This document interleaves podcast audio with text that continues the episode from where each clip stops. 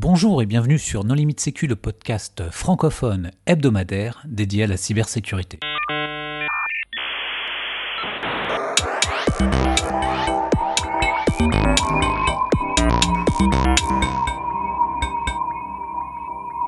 Alors, comment démontrer qu'il n'y a pas de vulnérabilité dans un protocole en partant d'un modèle précis?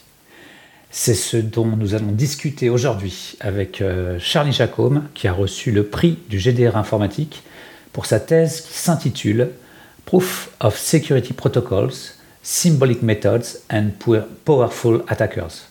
Bonjour Charlie. Salut. Pour discuter avec lui, les contributeurs No Limit Sécu sont Marc-Frédéric Gomez. Bonjour. Hervé Schauer. Bonjour. Marc-Antoine Ledieu. Bonjour que nous retrouverons en fin d'épisode euh, pour euh, la minute juridique. Et Nicolas Ruff. Bonjour. Alors, en préambule, Charlie, est-ce que tu voudrais bien te présenter? Eh bien, je m'appelle Charlie, j'ai 27 ans. Euh, je suis actuellement en postdoc, donc ça, c'est des CDD de chercheurs qu'on fait après la thèse pendant 1, 2, 3, trop longtemps, en Allemagne.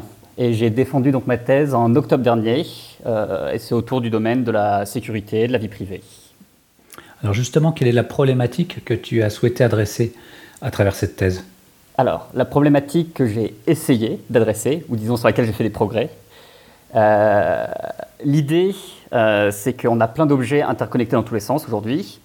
Et ces objets, pour communiquer entre eux, ils utilisent ce qu'on appelle des protocoles. Et l'enjeu central, c'est que ces protocoles, souvent, on veut qu'ils aient certaines propriétés, qu'on va appeler des propriétés de sécurité ou du privé. Euh, donc typiquement, euh, j'ai pas envie qu'on puisse voler ma carte bleue quand je paye en ligne ou que n'importe qui puisse accéder euh, aux messages que j'échange sur Signal avec des gens ou sur WhatsApp ou whatever, etc., etc. et donc ça, bon, bah, à une époque, pour dire qu'un protocole était sécurisé, on le faisait un peu au doigt mouillé. On disait, on l'a regardé pendant très longtemps, on n'a pas trouvé de problème, il n'y a aucune vulnérabilité. Et puis bah, évidemment, tous les ans, il y avait des nouvelles vulnérabilités qui arrivaient. Euh, donc tout le domaine de recherche, euh, enfin, le domaine de recherche dans lequel, je m'insère, euh, l'idée c'est d'essayer d'avoir des preuves mathématiques, donc des, preuves dans lesquelles on peut vraiment avoir confiance, qu'il n'y a pas de vulnérabilité dans toutes ces propriétés de sécurité qu'on peut désirer. Et une preuve mathématique, c'est pas une preuve logicielle. Donc on se situe à un niveau d'un modèle, d'une réflexion intellectuelle, mais c'est pas traduit en code source encore. Alors, euh, je dis preuve mathématique pour euh, dire que c'est vraiment euh, pour dire que c'est une preuve au sens fort, mais idéalement, et d'ailleurs dans ma thèse on développe également un outil, idéalement c'est l'ordinateur qui fait une preuve, parce qu'en fait le problème c'est que quand nous les humains on fait des preuves, ben, souvent on, se gourre. je pense qu'on a tous fait des preuves fausses dans notre vie dès le lycée. Je vois des noms mais j'ai des doutes. et donc oui, en fait idéalement c'est un logiciel à la fin qui nous dit euh, si euh, le protocole a des vulnérabilités ou pas. Mais si tu prends des protocoles comme RSA, euh, et comment tu fais, comment tu prouves qu'il y a des vulnérabilités? Bah, Concrètement, quoi. C'est-à-dire que pour un auditeur, il dit Mon Dieu, on a trouvé un moyen de. Tu as, soutenu sur une thèse qu'on avait trouvé un moyen de prouver la fiabilité d'un protocole. C'est une bombe, ton truc. J'ai bien dit que j'avais essayé dans ma thèse de faire des progrès sur la problématique. Euh, déjà, il y a un truc très important euh, donc euh, qu'il faut que je dise. quand on parle de sécurité et d'essayer de prouver ou de montrer la sécurité de quelque chose, ça va impliquer une chaîne d'éléments cauchemardesques, parce que ça part du hardware et du processeur qui peut avoir des bugs dans tous les sens, à l'implémentation de l'OS, à l'implémentation du logiciel qui fait tourner le protocole, au routeur qui se trouve quelque part entre le serveur et mon PC. Enfin, il y a toute une chaîne de trucs, c'est cauchemardesque. Ce qui se passe, c'est que ben, euh, j'utilise pas le mot chaîne au hasard en fait. Si on veut prouver la sécurité, il faut que chacun des maillons soit solide. Et, donc il y a différents domaines de recherche qui essayent de s'occuper de chacun des trucs. Certains essayent de recoller les morceaux. Moi, je me concentre, on va dire, au niveau le plus abstrait en fait. On voit vraiment juste les protocoles comme des ensembles de programmes, on voit comme des ensembles de codes euh, qu'on va pouvoir euh, comme exécuter sur des machines virtuelles, si tu veux. Et donc on va complètement abstraire euh, en quelque sorte le monde réel. On va considérer qu'on a du code qui s'exécute de certaines manières et puis qu'on a un réseau virtuel sur lequel peuvent s'échanger des, messages. Et là on va dire, bon bah, mon attaquant peut-être qu'il sait faire ça, ça et ça, peut-être qu'il raisonnablement il a telle capacité. Et donc là il y a un gros enjeu de faire un attaquant réaliste. c'est tout un gros problème du domaine. Mais donc on va dire, une fois qu'on a défini notre attaquant et qu'on a modélisé notre protocole dans notre langage de programmation, on va essayer dans ce modèle de faire une preuve. Est-ce qu'on est qu'on doit parler des gros mots tout de suite? Parce que j'ai jamais vraiment fait de preuve de programme, mais j'ai entendu parler de coq, de choses comme ça. Euh, quel est ton apport par, par rapport à l'état de l'art par rapport, Enfin, je sais pas, on me disait que les codes qui tournaient dans les métros et tout ça étaient prouvés. Euh, qu'est-ce qui manquait dans le domaine euh, pour... Bah, en fait, c'est top, tu mets le point sur un, point hyper intéressant. Il y a deux choses très différentes. Il y a la sûreté et la sécurité. Euh, la sûreté, ça va être prouver qu'un programme n'a pas de bug, typiquement. Euh, et donc, par exemple, que le métro, euh, il n'y a pas de moment où il va y avoir des bugs et qu'il ne va pas freiner comme il faut ou qu'ils ne vont pas se rentrer dedans, etc. Tout ça, ça va être de la sûreté. La sécurité, le gros problème qu'on a comparé à, ce que tu viens de dire, c'est qu'il y a un attaquant.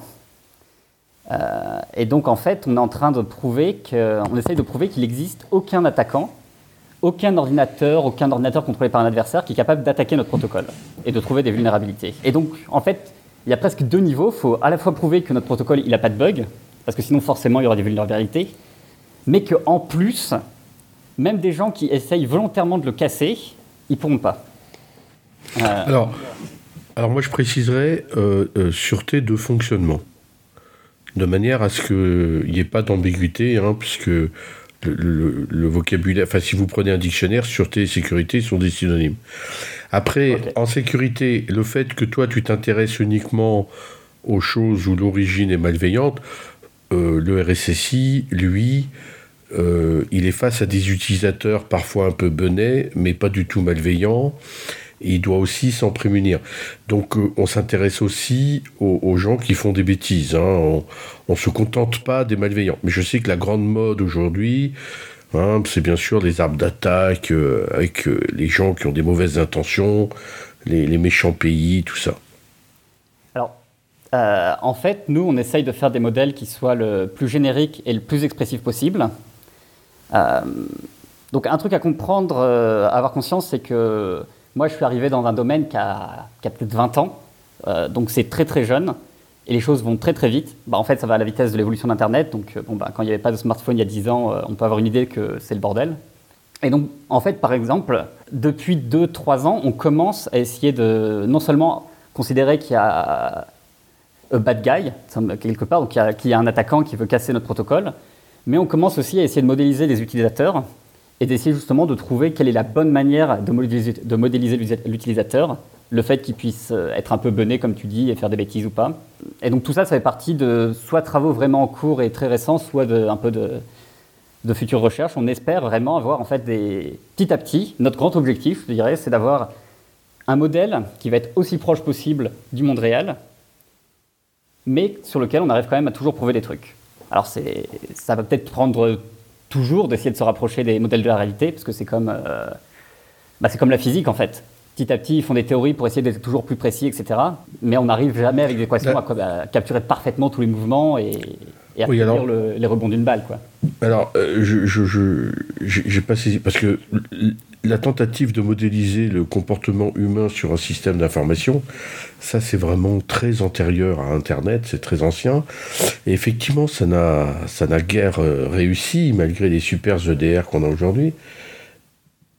Et, et en quoi ça va permettre d'éviter... Et en quoi, toi, ce que tu as fait, ça permet de, de le faire mieux qu'avant, et donc de détecter le malveillant par rapport au bienveillant non, c'est pas. Alors, il n'y a vraiment pas de question de détection. Ce sur quoi je bosse, c'est vraiment d'essayer de faire euh, un modèle du réel où je vais dire bon bah il y a un attaquant et je suppose que ben, cet attaquant, mettons qu'il a 50 puissance de calcul euh, de, sur un gros cluster, et à côté, je vais complètement de manière séparée modéliser, euh, essayer de modéliser un être humain qui va interagir avec un, PC ou un smartphone, et je vais pouvoir, je vais avoir deux options en fait pour définir mon, mon être humain, soit en donnant certaines choses qu'il pourrait faire et en disant qu'il fait uniquement ça. Donc, c'est pas la manière qu'on préfère parce qu'elle n'est pas, euh, pas extrêmement expressive. Ou le définir de manière euh, négative. Euh, par exemple, je vais avoir un processus. Faut, faut l'imaginer un peu comme j'ai un ensemble de programmes qui interagissent et j'ai un programme qui n'est pas complètement spécifié, qui va être mon humain. Et je vais juste faire l'hypothèse, par exemple, sur mon humain, qu'il ne va jamais dire son, son, mot de passe au téléphone. mettons.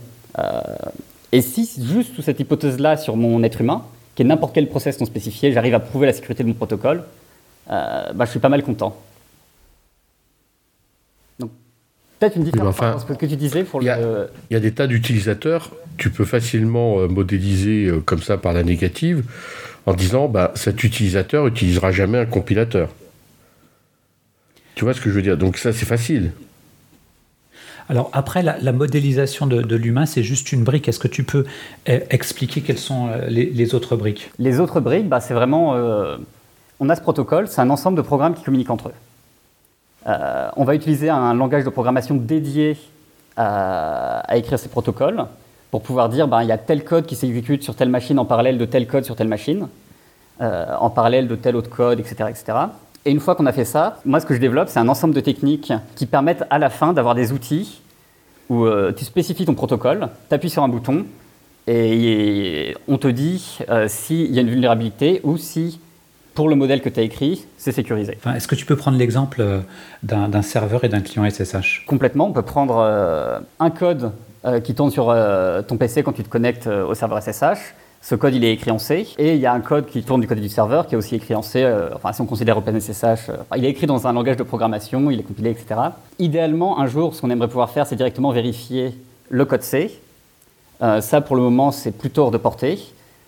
donc en fait, pour le moment, ce qu'on fait, c'est qu'on utilise non pas directement le code, mais on va faire un peu une version plus abstraite du code du client SSH et du code du serveur SSH dans un langage de programmation qui en fait, en plus de nous permettre d'écrire le code du client et du serveur, nous permet, c'est euh, une construction dans le langage de programmation qui nous permet de dire, j'ai le code du client qui tourne en parallèle du serveur, et le client et le serveur peuvent communiquer sur tel euh, canal virtuel, en fait, qui est, qui est, virtualisé en quelque sorte dans le, langage de programmation.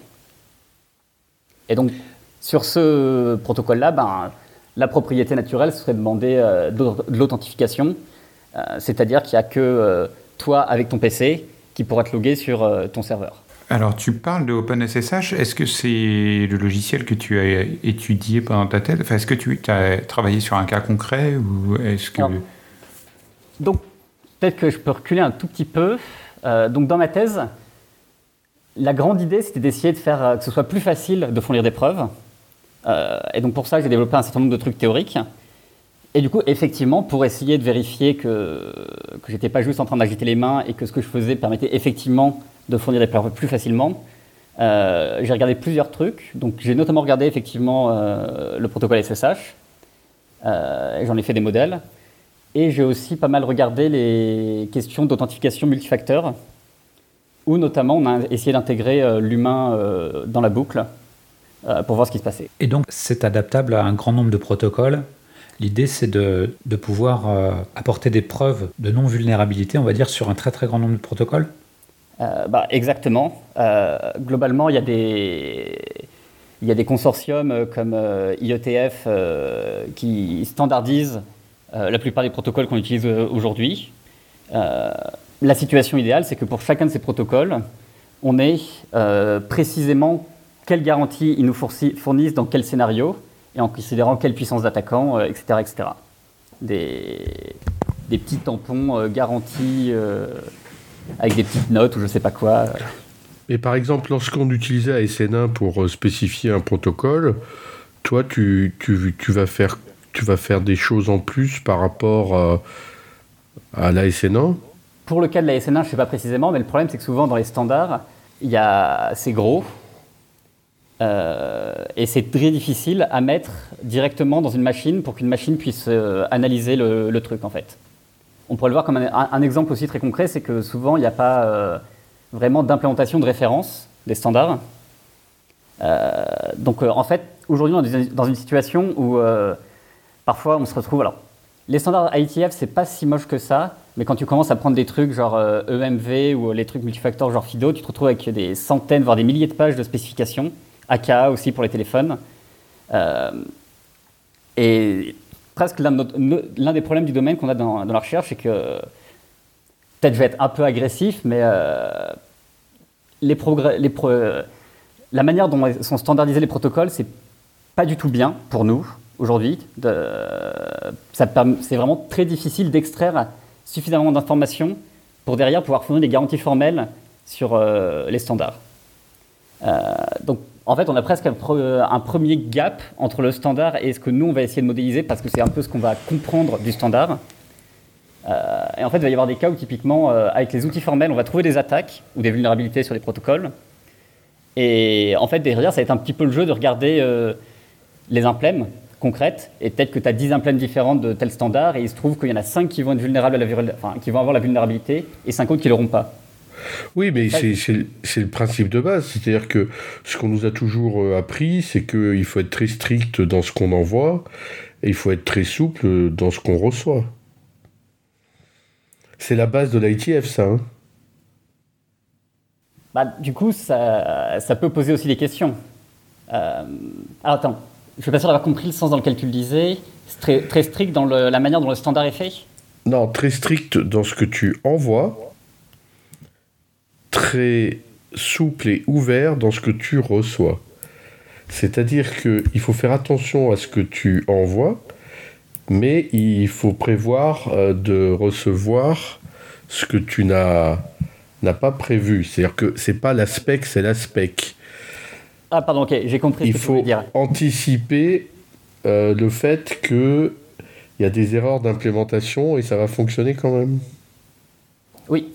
Alors, ça, c'est l'un des, grands problèmes aussi qu'on a, c'est le trade-off entre utilisabilité et sécurité. Euh, il y a un paquet d'attaques, c'était des attaques euh, liées à la rétrocompatibilité.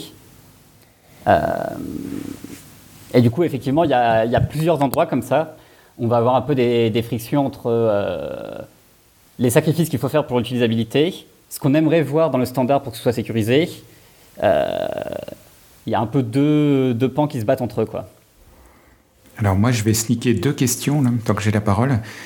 La première, c'est OpenSSH utilise ASN1 puisque l'authentification par certificat est supportée et que les certificats sont encodés en ASN1. Du coup, dans le modèle, est-ce que tu considères que l'implémentation est correcte ou, pas? Et la deuxième question, c'est si on reprend le cas d'OpenSSH, euh, comment est-ce que tu modélises le fait qu'il n'y a pas de mot de passe sur le compte route, par exemple, et que donc n'importe qui peut se loguer en SSH Est-ce que ça, ça fait partie du modèle ou est-ce que c'est tu prouves juste, on va dire, le protocole au niveau de l'échange de paquets entre le client et le serveur, mais après, ce qui se passe derrière euh, n'a pas d'importance. Alors, euh, ça devrait en avoir, euh, mais pour le moment, ça en a pas. Enfin, c'est pas capturé par nos modèles. et en fait, oui, c'est tout, l'enjeu de, de, notre domaine. Il y a plein d'endroits où nos modèles, ils sont pas assez expressifs, ils collent pas à la réalité. Mais si on essaie de les rendre trop expressifs, on n'arrive plus à faire aucune preuve. Euh, et ça fait 20 ans qu'on progresse dans, la bonne direction. Euh, il y a encore beaucoup de boulot avant de pouvoir capturer le genre de subtilité dont tu parles.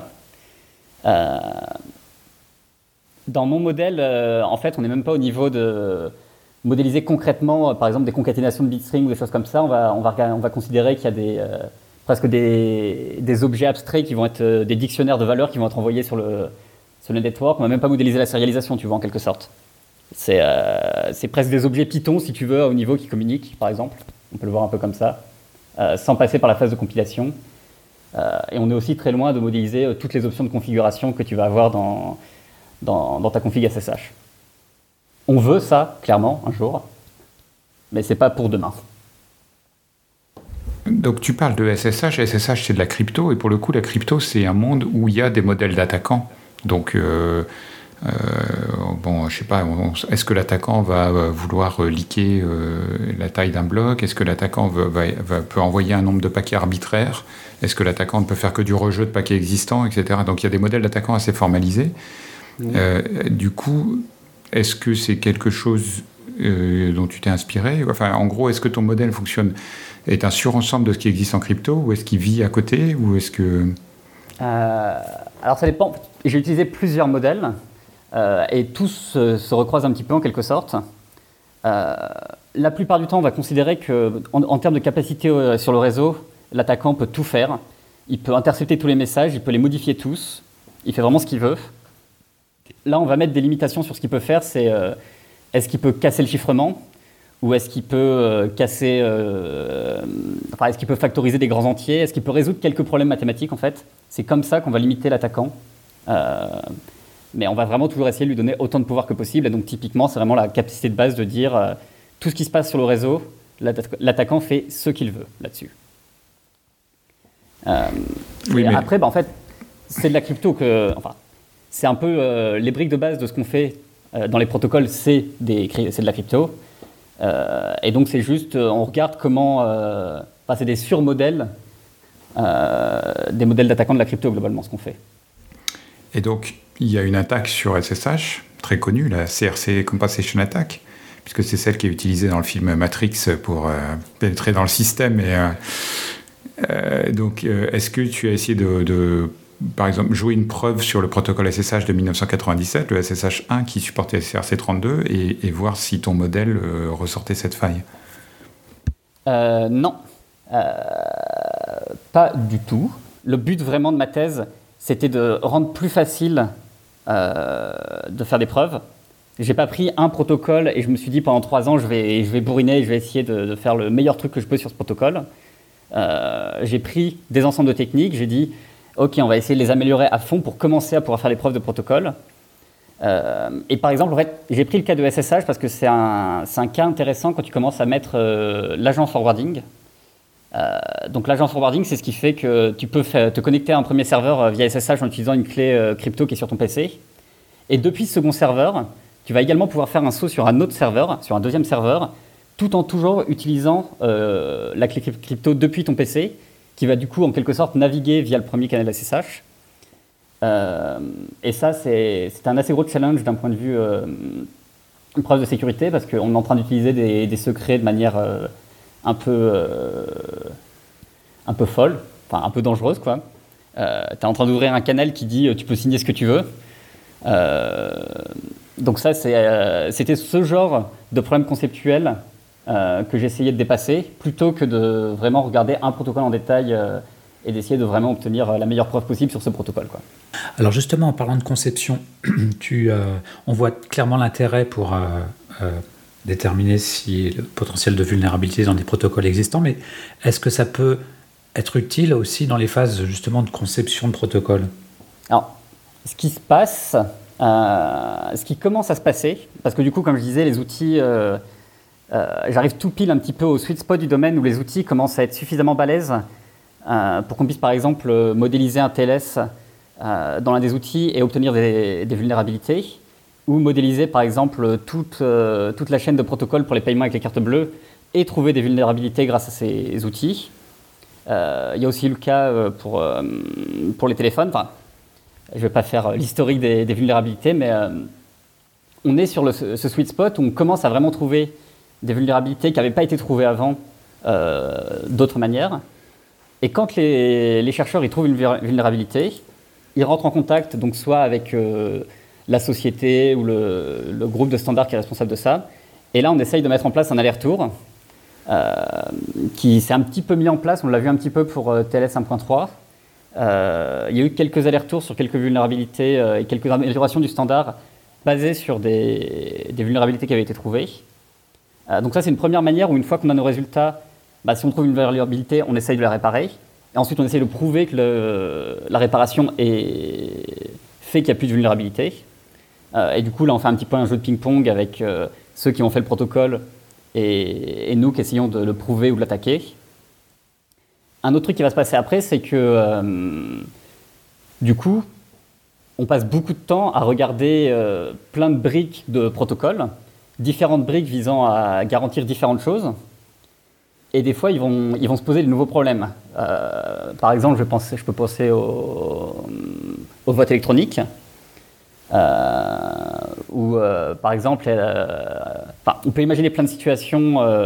ça, il y a plein de future work assez rigolos où il y a une application concrète et on se rend compte que l'application, la manière dont c'est fait actuellement, le protocole qu'il utilise, garantit pas du tout ce qu'on aimerait qu'elle garantisse. Euh, que ces garanties soient exigées par euh, les gens ou euh, ce qui est légal, la CNIL, ce qu'on veut. et donc, ben, là, la communauté de recherche, elle peut également utiliser son expérience dans toutes ces briques de protocoles qui permettent de fournir telle ou telle garantie selon comment on les combine, pour essayer de venir de proposer des nouveaux protocoles pour des solutions complètement nouvelles. Quoi. Mais Charlie, dans tout ce que tu expliques, tu utilises des, des, frameworks. Comment on fait si, si, une personne qui n'est pas chercheur ou qui a un niveau thésard pour utiliser les différentes euh, solutions que tu proposes? Il y a deux choses différentes. Est-ce que, ça est-ce que ça reste encore au niveau lab? Est-ce que c'est potentiellement possible de le mettre dans des équipes très techniques, mais dans le monde commercial? On commence à avoir de la, de la porosité. Euh, et c'est vraiment chouette ça. Euh, parce que du coup, il y a deux choses. Il y a développer, développer les outils, les améliorer. Euh, ça, c'est, on se bat beaucoup pour ça, et ben c'est typiquement euh, les trois quarts de ma thèse, c'est essayer de se battre pour que les outils soient plus efficaces. on, vient de parcourir et on voit que tu as pris du euh, plaisir sur cette partie-là. Mais il y a toute une autre grosse partie qui est l'utilisabilité. Et c'est une partie où, dans la recherche, on est très, très, très nul à ça. si, si, si, si. Euh, les auditeurs ne le voient pas, mais euh, plusieurs personnes ont fait le nom de la tête. Euh, je l'affirme en faisant partie de la communauté. On est plutôt nul pour les transferts et rendre utilisables certaines choses. Il y a beaucoup de choses qui malheureusement restent à l'état de prototype pour toujours. et ça, bah. en fait, c'est un truc où j'essaye de faire beaucoup. de mon côté, j'essaye de pas mal impulser ça. en fait, j'ai eu, eu, des expériences un peu dans le passé de sysadmin ou des choses comme ça. J'ai pas mal fait de programmation. Euh, et j'ai vraiment envie. En fait, je suis convaincu que les outils qu'on a aujourd'hui, euh, ils sont suffisamment automatiques pour pouvoir servir à quelque chose et être utilisables par d'autres personnes. Maintenant, il y a le gap à franchir de les rendre utilisables par d'autres personnes. Euh, et donc ça, ça passe par de la documentation, plein d'exemples, des, formations, des tutoriels, des choses comme ça. mais comme je disais, on commence à avoir de plus en plus de porosité parce qu'il y, a de plus en plus de grandes compagnies qui vont demander, enfin, qui vont collaborer avec des chercheurs pour faire vérifier leur système.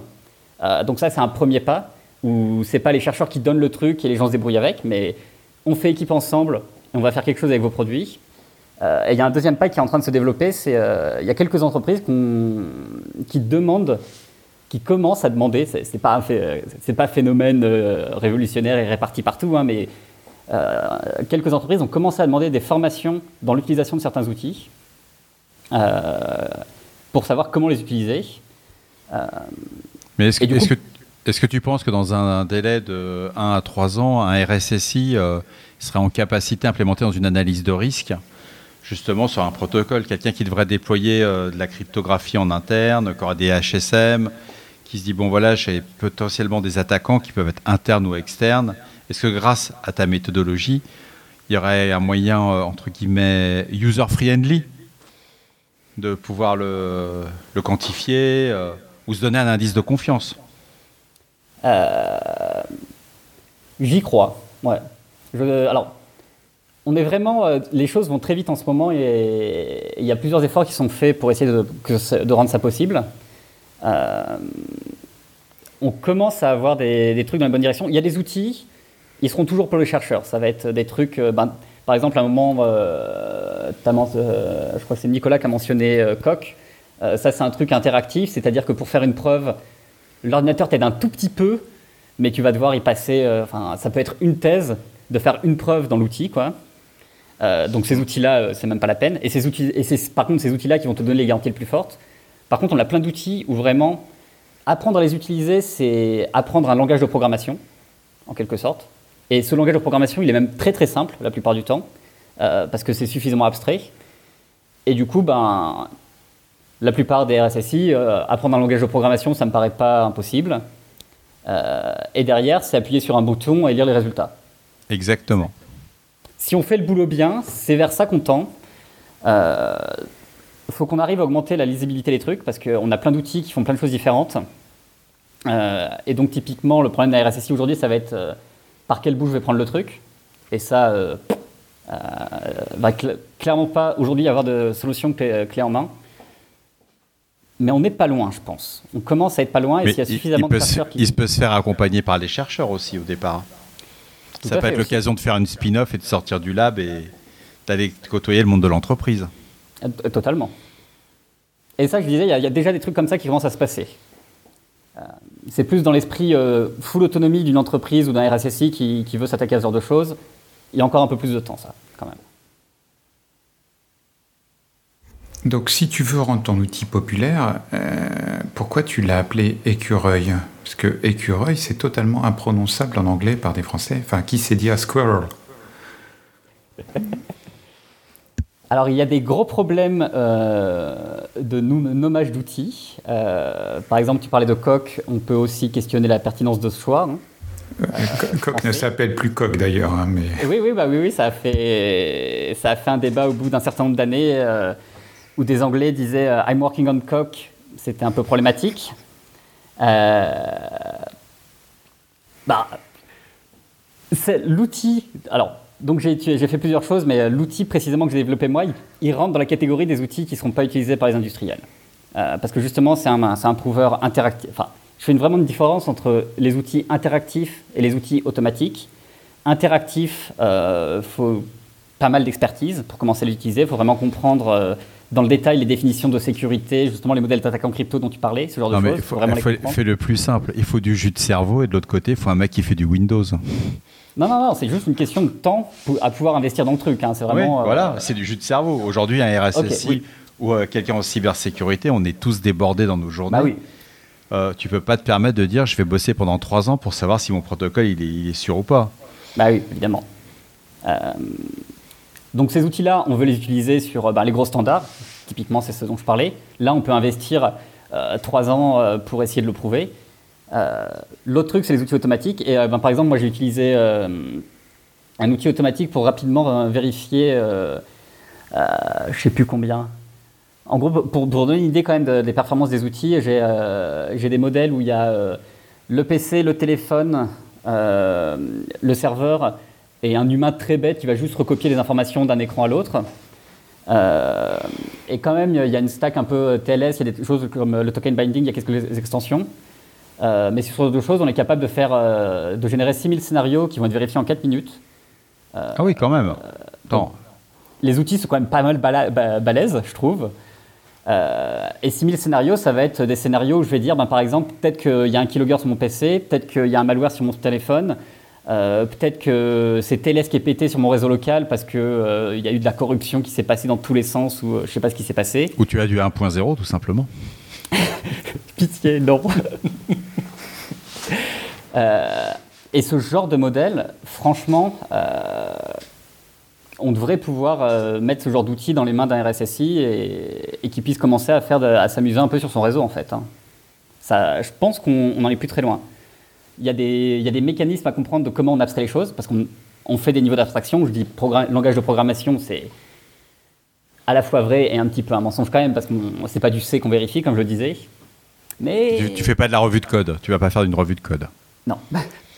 Et euh, tu n'as pas employé certains buzzwords qu'on a l'habitude d'entendre sur ce... Ah. Est-ce que tu as prévu de faire de l'intelligence artificielle? Euh, ah oui, bah oui, oui. J'ai euh, donc j'ai un projet de blockchain quantique euh, qui sera utilisé pour. bah alors. oui, non.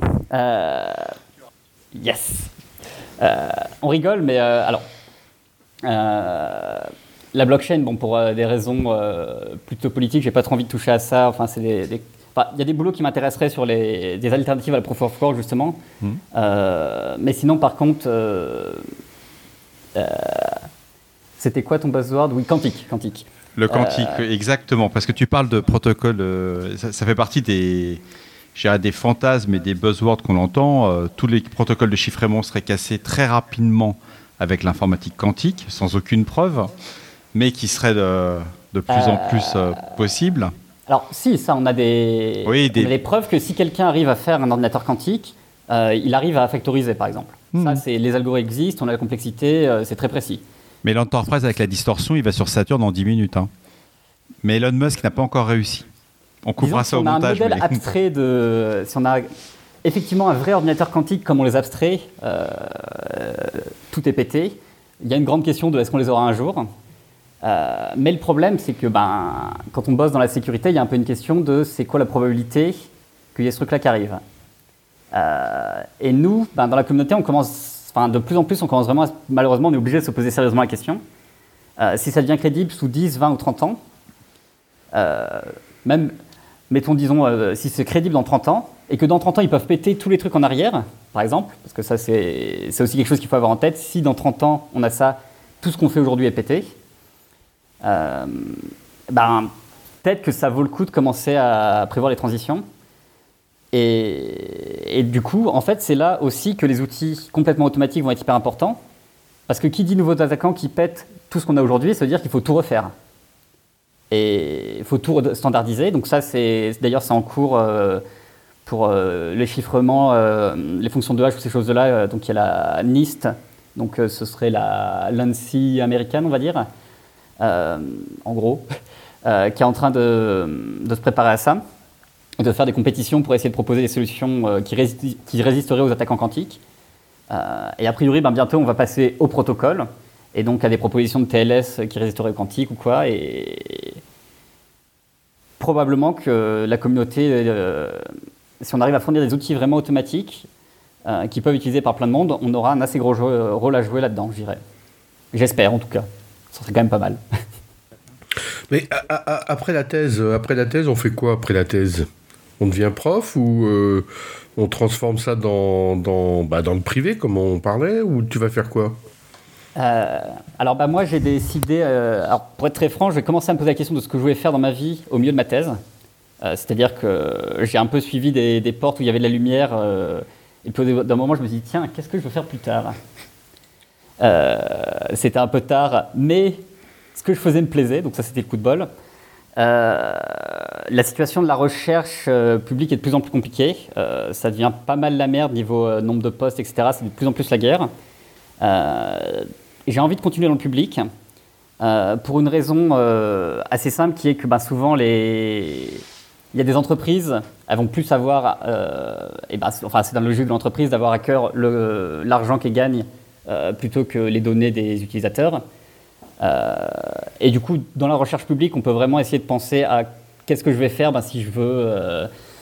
Euh, si je me pose la question de est-ce que je peux créer un, un Tinder qui respecte la vie privée des utilisateurs, a priori, c'est plus dans le public que je vais pouvoir réfléchir sur ce problème et proposer des solutions que chez Tinder. et du coup, pour cette raison-là, j'aimerais pouvoir aller dans le public. Euh, ça demande de pas mal bosser euh, pour essayer d'avoir un poste, mais euh, ben, c'est ce que je vais essayer de faire cette année. Je vais faire les concours, etc., qui permettent d'avoir des postes si on les réussit. donc mon plan, recherche publique, et mes deux grands objectifs, je dirais, enfin mes deux, j'ai dit ça avant de les avoir comptés, donc c'est raté. Mes, gros mes, gros objectifs, pouvoir donner des garanties formelles aux gens, donc des vraies garanties, euh, sur qu'est-ce qui se passe quand, ils utilisent quoi. Et si on n'est pas satisfait de ces garanties, essayer de, proposer de nouvelles solutions euh, pour qu'on en soit satisfait. Quoi. Ce sont des objectifs très nobles. Merci. Et donc tu as, gagné, tu as gagné un prix euh, avec cette thèse. Est-ce que tu veux nous en parler enfin, Cette compétition à laquelle tu as participé? Donc oui, bah, première compétition pour aider à avoir un poste. Alors, je suis très content euh, d'avoir eu euh, ce prix de thèse, euh, notamment parce que ben, pour avoir un poste académique, ça a pas mal m'aider. par contre, il faut bien voir que c'est un pool de personnes. les thèses, c'est extrêmement difficile à comparer. Donc, il y a quand même une grosse part de chance. C'est peut-être un gros mot, mais je pense vraiment qu'il y a une grande part de chance sur avoir ou être parmi les 5 meilleures ou même les 10 meilleures thèses, c'est des choses qui vont pas se jouer à grand-chose, qui vont dépendre du jury, de l'année, euh, de, vraiment de circonstances parfois. Euh, donc, faut vraiment garder en, tête, dans la recherche, il n'y a pas beaucoup de métriques euh, qui permettent de mesurer la qualité ou la réussite d'une recherche à un instant T. c'est toujours sur le long terme, qu'est-ce qu'on arrive à faire, qu'est-ce qui se passe. Euh, et donc, je suis très content d'avoir eu ce thèse, mais il faut vraiment garder en tête euh, qu'il y a beaucoup de limites sur comment on va juger et que, bah, à très peu, ça pouvait être, euh, je pouvais être deuxième, troisième, quatrième, etc. Merci Charlie. Est-ce que tu voudrais apporter le mot de la fin? Le mot de la fin. qu'est-ce, que, qu'est-ce que les auditeurs devraient retenir? Ah, eh ben, il y a qu'il ne faut pas avoir peur de faire une thèse? Il ne faut pas avoir peur de faire une thèse. Euh, parce que du coup, moi, je choisis typiquement euh, de, de partir dans le public, mais euh, si on veut aller dans le privé de plus en plus, et surtout dans le domaine de la sécurité, ce n'est pas le cas dans toute l'informatique théorique, mais dans le domaine de la sécurité, c'est vraiment possible après de, partir dans le privé. Donc, en faisant une thèse en sécurité informatique, on se ferme très très peu de portes. Et je vais le dire dans le sens, on s'en ouvre beaucoup. Donc, clairement, il ne faut pas avoir peur de faire une thèse. Euh, et je pense que c'est un domaine assez génial parce qu'on peut. Euh, on est tout le temps à se poser la question concrètement de qu'est-ce qu'on est en train de faire et est-ce que ça peut servir euh, à la société, aux gens, etc. on est toujours les pieds dans le concret. donc, truc important à retenir, c'est que toute la recherche qu'il y a eu depuis 20, 30, 40 ans, aujourd'hui, on est presque je pense que ça y est, on va pouvoir déployer dans le, privé et j'ai envie de voir les garanties formelles fleurir un peu partout. Euh, mon premier rêve, on va dire. Euh, par contre, derrière, euh, gros problème, c'est que si tout le monde s'en fout des questions de vie privée, et eh ben, tout ce qu'on fait, ça sert à rien. Parce que c'est bien d'avoir des protocoles qui garantissent la vie privée, si personne ne les utilise, c'est raté. et du coup, ben là, c'est un ensemble de, choses qu'il faut déployer au niveau de la vulgarisation, on a une grosse responsabilité en, euh, tant que chercheur. On doit aussi euh, discuter avec euh, des organismes comme la CNIL, on doit discuter avec des juristes. Il y a quelques équipes de recherche en France qui mélangent des profils de sécurité et des juristes pour réfléchir. Ben, enfin, il y a des choses comme la GDPR, comment on dit en français RGPD, RGPD merci, pardon. donc voilà. il faut qu'on s'inquiète des questions de vie privée euh, sinon, toutes nos garanties serviront à rien. Quoi. Eh bien, merci Charlie d'avoir accepté notre invitation.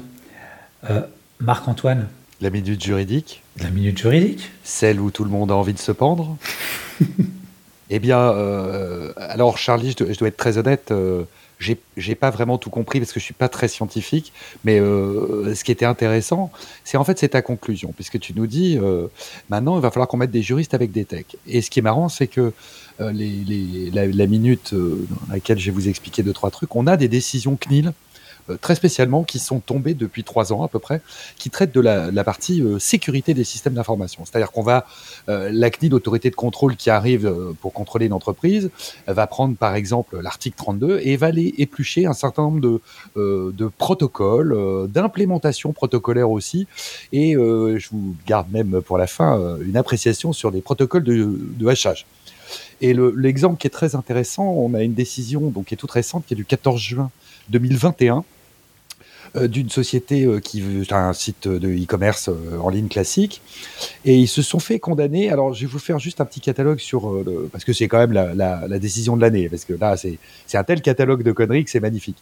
Alors donc la société dont je tairai le nom puisque j'ai le droit de donner son nom pendant deux ans mais bon nous resterons nous resterons pudiques puis on n'est pas là pour assassiner les gens même condamnés publiquement. Alors, d'abord, on reprochait à ces gens-là, à cette société, un non-respect du principe de conservation des données de manière limitée. C'est-à-dire qu'en fait, ils conservaient euh, les datas personnelles, hein, puisqu'on est bien sur un fondement CNIL.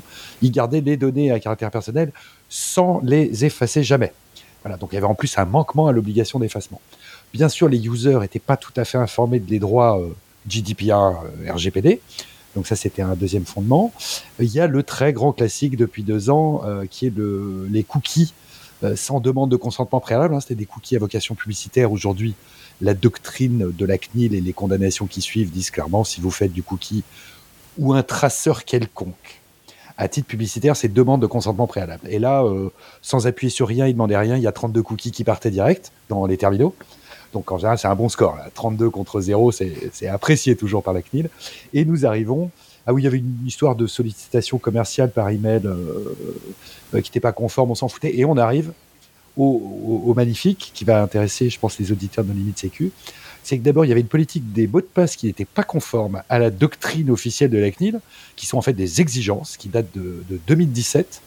Et il y avait euh, aussi des comptes collectifs euh, qui permettait de se loguer notamment euh, via des modules admin sans authentification individuelle. C'est-à-dire qu'en clair, il y avait cinq personnes qui avaient le droit d'aller toucher au, code source de, de, l'application, enfin du site, et en fait tout le monde se loguait à partir d'un même compte non individualisé, ce qui permettait pas de faire de la traçabilité. Donc la CNIL s'est un peu énervée. Alors, sans rentrer trop dans les détails, je vous cite juste deux, trois extraits qui sont quand même, je pense, ça va bien vous faire rire. L'authentification de la création d'un compte, donc euh, par les users, reposait sur un mot de passe composé uniquement de six caractères numériques de type 1, 2, 3, 4, 5, 6 donc qui rappellera un bon souvenir à tout le monde. Euh, bon, il y avait une authentification qui était foireuse, je vous passe les détails. Euh, et en fait, ce qui est intéressant, c'est que dans ce type de décision, maintenant la CNIL, il rentre assez loin dans les concepts et il demande euh, presque de manière ouverte que les professionnels qui mettent en place des systèmes de logging mot de passe, que ce soit pour les users ou pour les, salariés de l'entreprise qui les développent, ils demandent maintenant une analyse de, la gravité et de la probabilité des risques et de leur prévisibilité. Donc on commence à avoir un discours de l'acting très officiel via une condamnation où on nous dit les gars, il va falloir commencer à faire de l'analyse de risque sur la partie sécurité, notamment euh, des mots de passe. Et ensuite, euh, je, vraiment, je vais vous faire que cette partie-là. Euh, il y a un truc qui est intéressant. Ah oui, l'état de l'art. Hein. Donc, la CNIL décide de l'état de l'art et nous dit, accrochez-vous, le fait de stocker des mots de passe d'accès aux bases de données en clair dans un fichier texte contenu dans un ordinateur de la société n'est pas une solution de gestion sécurisée des mots de passe. Hein Attention, ça c'est pas bien. Donc ça, c'était le premier truc qui était marrant. Et euh, le, tout dernier, je cite toujours, le recours à la fonction de hachage MD5 par la société condamnée n'est plus considéré depuis 2004 comme à l'état de l'art.